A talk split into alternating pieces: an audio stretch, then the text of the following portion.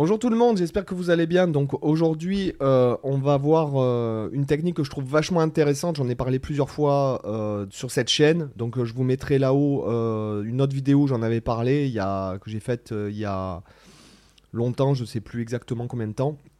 Donc c'est le hammer from nowhere. Donc c'est une technique que je trouve intéressante, notamment pour faire du legato. Et c'est une technique qui est utilisée par beaucoup de gens comme euh, Guthrie Govan, Alan Holdsworth, euh, Brett Garsd, euh, Tom Quayle pour les, les gars qui, sont, qui connaissent un peu le, monde de YouTube, etc. Il y a beaucoup, beaucoup de, de, de, personnes qui font, même Sylvain Luc l'utilise d'une certaine façon. Et je trouve que c'est en fait c'est éviter le fait de faire des pull-offs. Donc je vais vous montrer exactement, je vais vous montrer aussi un exercice qui est vachement intéressant honnêtement, ça fait maintenant trois ans en gros que je travaille cette technique, donc j'ai vraiment tout, si vous voulez, j'ai désappris le legato que je faisais avant, donc euh, comme je le faisais avant, qui est euh, plus ou moins. Alors attention, je jette pas la pierre, etc. C'est monstrueux. Joe Satriani, par exemple, le legato à Joe Satriani, je trouve que c'est très fouillis. Alors c'est un effet. Euh, attention, j'adore Satriani. commencez pas à vous exciter dans les commentaires. Mais le legato qu'il utilise, je trouve que c'est euh, si vous voulez, c'est pas super bien calé rythmiquement, etc. Et notamment, j'en ai parlé plusieurs fois, notamment dans le cas de Guthrie Govan. Quand vous écoutez Guthrie Govan, c'est un mec qui est vraiment super bien placé rythmiquement et c'est pour ça qu'il est si connu. C'est pas parce que euh, il est monstrueux techniquement, mais c'est surtout c'est son placement rythmique qui fait que euh, il est si connu. Hein, comparé par exemple à des tonnes de gars sur Instagram qui en fait jouent super vite, etc. Mais le placement, il n'y a pas de rythme, si vous voulez. C'est euh, du sport euh, avec un clic, des fois. Bon, il y a des gars qui vont super vite, mais euh, musicalement, ça reste quand même assez, assez pauvre. Quoi. Voilà, bon, bref. Donc, comme d'habitude, la tablature, elle est là-haut dans le Junino Club avec deux heures de formation gratuite ainsi que toutes les tablatures de toutes les, de toutes les vidéos gratuites de YouTube. Donc, hop, on fait le focus. Je me mets en mini ici. Donc en fait, le principe du hammer from nowhere, c'est le fait de, par exemple, je vais faire, je vais mettre sur mi fa sol ici. Là, je fais un hammer, si vous voulez, d'accord? Donc je monte hammer on, euh, hammer on, pardon. Et en fait, ce sont des petits marteaux, vous voyez, que j'appuie comme ça. Et ben le hammer from nowhere, c'est au lieu de faire des pulling off comme ceci, pulling off qui veut dire tirer. Là, vous voyez, je tire. D'accord? Mais en fait, là, on va faire des, des hammers à l'inverse. Vous voyez, au lieu de faire, on va faire. Donc je trouve que c'est une technique qui est très intéressante à plus d'un égard. Donc c'est quelque chose qui prend beaucoup de temps. Voilà, je ne vous cache pas que c'est, euh, ça prend vraiment beaucoup de temps. Je pense que c'est un des trucs les plus durs qui est à faire notamment à cause des bruits parasites. Bon, moi, j'aime pas mettre les, vous savez, les trucs là, euh, les genres de trucs euh, autour de. Moi, j'aime pas. Je pense que c'est à nous de contrôler euh, le son qu'on veut, qu'on veut ou qu'on veut pas. donc, c'est un truc qui va prendre beaucoup de temps. Parce qu'en vérité,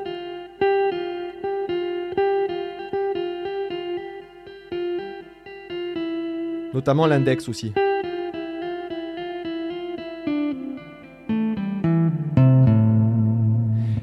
Je trouve que c'est intéressant, pas forcément que pour faire du legato, mais parce que ça améliore considérablement votre son et la façon dont vous exercez la force, en fait, sur euh, la corde. Alors, les gens me demandent souvent, moi j'ai du 10-46 sur cette guitare. Euh, alors, avec ma morphologie, c'est-à-dire que moi j'ai les doigts, si vous voulez, très longs. Euh, voilà, j'ai une main assez, une main assez petite, mais j'ai des doigts très longs par rapport à ma, taille. En fait, je fais 1m77. Mais euh, c'est vrai que j'ai les doigts, euh, j'arrive à les écarter depuis tout petit en fait. Hein. Depuis tout petit, on me l'avait fait remarquer.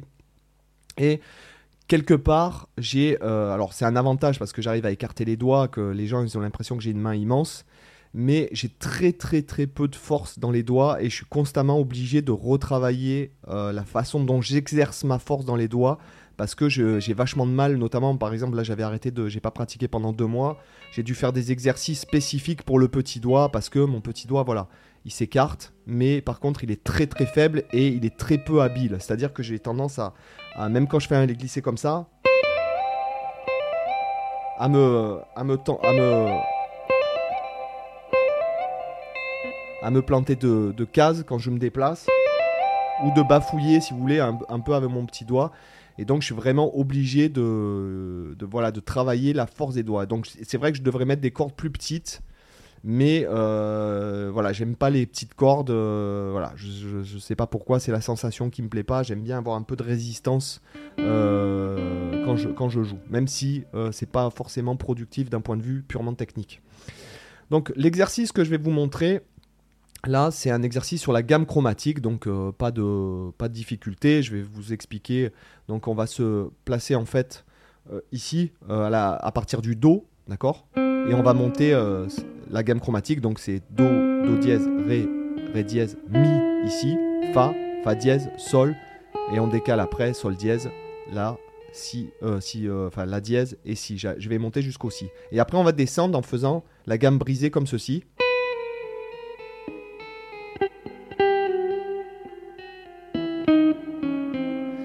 Et la difficulté, je vais mettre le micro aigu pour bien qu'on entende, parce que la difficulté va être de, de faire, donc en montant ça va, c'est facile. Alors là, on va utiliser, par exemple, on peut utiliser la hybrid picking ici.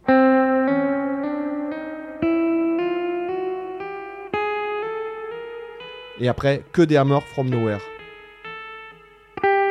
Sauf là.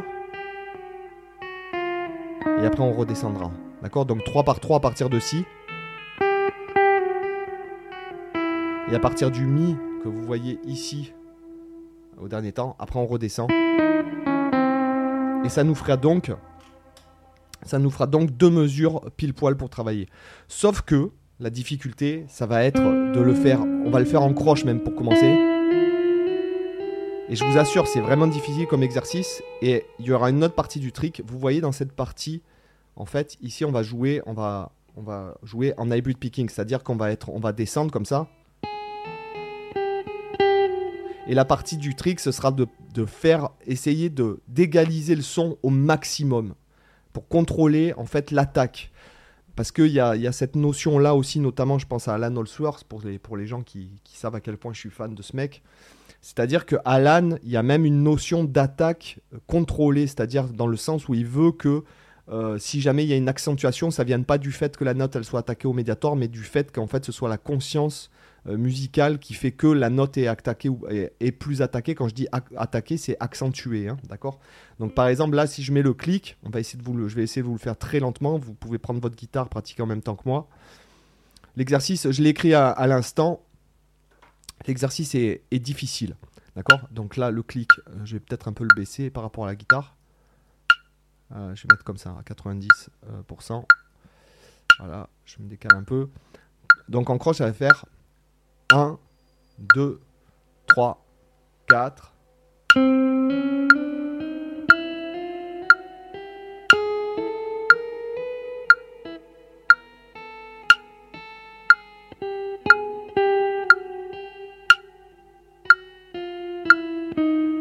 Et on repart.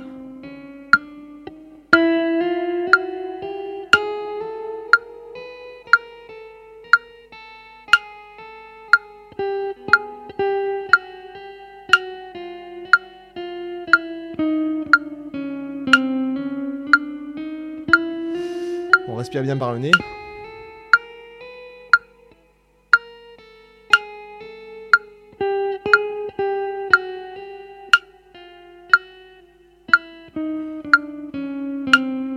Voyez, l'exercice est vraiment, vraiment difficile. D'accord? Voilà, il est vraiment. Et en le faisant lentement, c'est encore plus dur.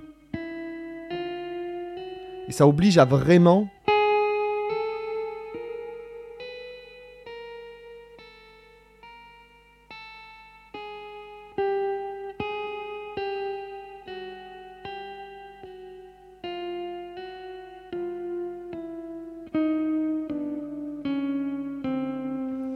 Franchement, vous le faites. euh, on va essayer en double croche.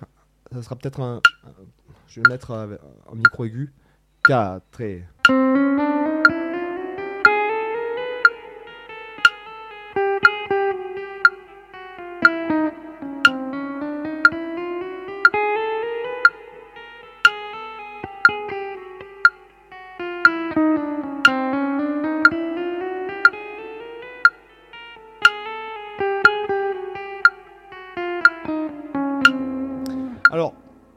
Là, on se rend compte, donc déjà, on se rend compte que c'est beaucoup plus facile de le faire euh, rapidement, en fait, en double croche qu'en croche, d'accord?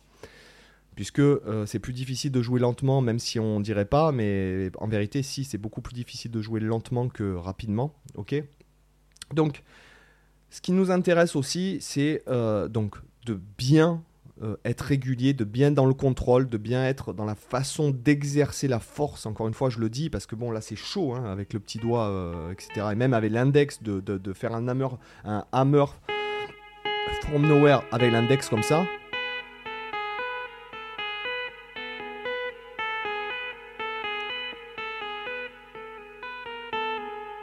Ok. Et euh, autre chose, de travailler ça en distorsion.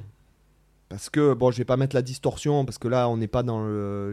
c'est une vidéo euh, pédagogique, enfin, où je partage une idée pédagogique. Mais c'est vachement important de travailler ça en distorsion parce que euh, le, contrôle, on doit contrôler tous ces petits bruits parasites à la noix. Il y aura, les cordes graves qui vont, qui vont résonner, etc. Et donc, même avec l'hybrid picking, hein, vous voyez, d'ailleurs, il y a une formation hybrid picking qui arrive bientôt. Euh, elle est euh, en gros à 80% écrite, donc euh, il faut que je filme tout. Mais voilà, elle va être assez vachement complète, notamment sur le travail, même avec le petit doigt. Enfin, vraiment, Mediator plus les trois doigts. Il y aura aussi le. Alors, je sais qu'il y a une personne qui m'a parlé du sweep picking, qui est en fait le mélange du sweeping et de l'hybrid picking. Donc, mettre un coup de pour arriver à tomber, que ça tombe juste toujours en sweeping pour aller de plus en plus vite, pour euh, choper des automatismes. C'est la technique qui a été inventée par Marshall Harrison, qui est un autre YouTuber américain, qui est un virtuose euh, extraordinaire pour moi. D'ailleurs, je pense que c'est le, c'est un des meilleurs virtuoses actuellement. C'est, vraiment un mec qui est, euh, alors c'est un virtuose, voilà, c'est un virtuose. C'est, je pense que comme je le disais dans la vidéo, c'est un génie euh, mathématiques. Hein, c'est un mec qui, résout des problèmes mathématiques, qui est un mec qui est pianiste aussi, qui, a un gros niveau au piano, qui est capable de jouer du Rachmaninoff, donc je, qui y a vu, etc. Donc il, a un cerveau qui est câblé en fonction, si vous voulez. C'est pas c'est pas euh, Jeff Beck quoi, dans le sens où euh, bon son jeu il est très très peu musical, je trouve personnellement. J'ai discuté plusieurs fois avec lui, puisque des fois il prend des backing tracks pour faire ses démonstrations pendant ses lives YouTube. Donc euh, voilà, c'est un mec euh, super sympa avec qui j'ai déjà discuté. Donc euh, voilà, tout ça pour dire que il faut vraiment être dans le contrôle, même. c'est pour ça que je vous dis, joue en disto pendant une période. bon, c'est vrai que je mettais pas beaucoup la disto, et puis que maintenant j'adapte un peu ma, pratique à ce dont j'ai besoin. Par exemple, quand je joue avec ces trucs, j'utilise une pédale spéciale, une configuration spéciale. Quand je travaille sur mon style personnellement, après, selon ce que je fais, euh, voilà, j'utilise euh, différentes distos, différentes reverbs, différents sons, différents matériels, selon ce que je veux faire, etc.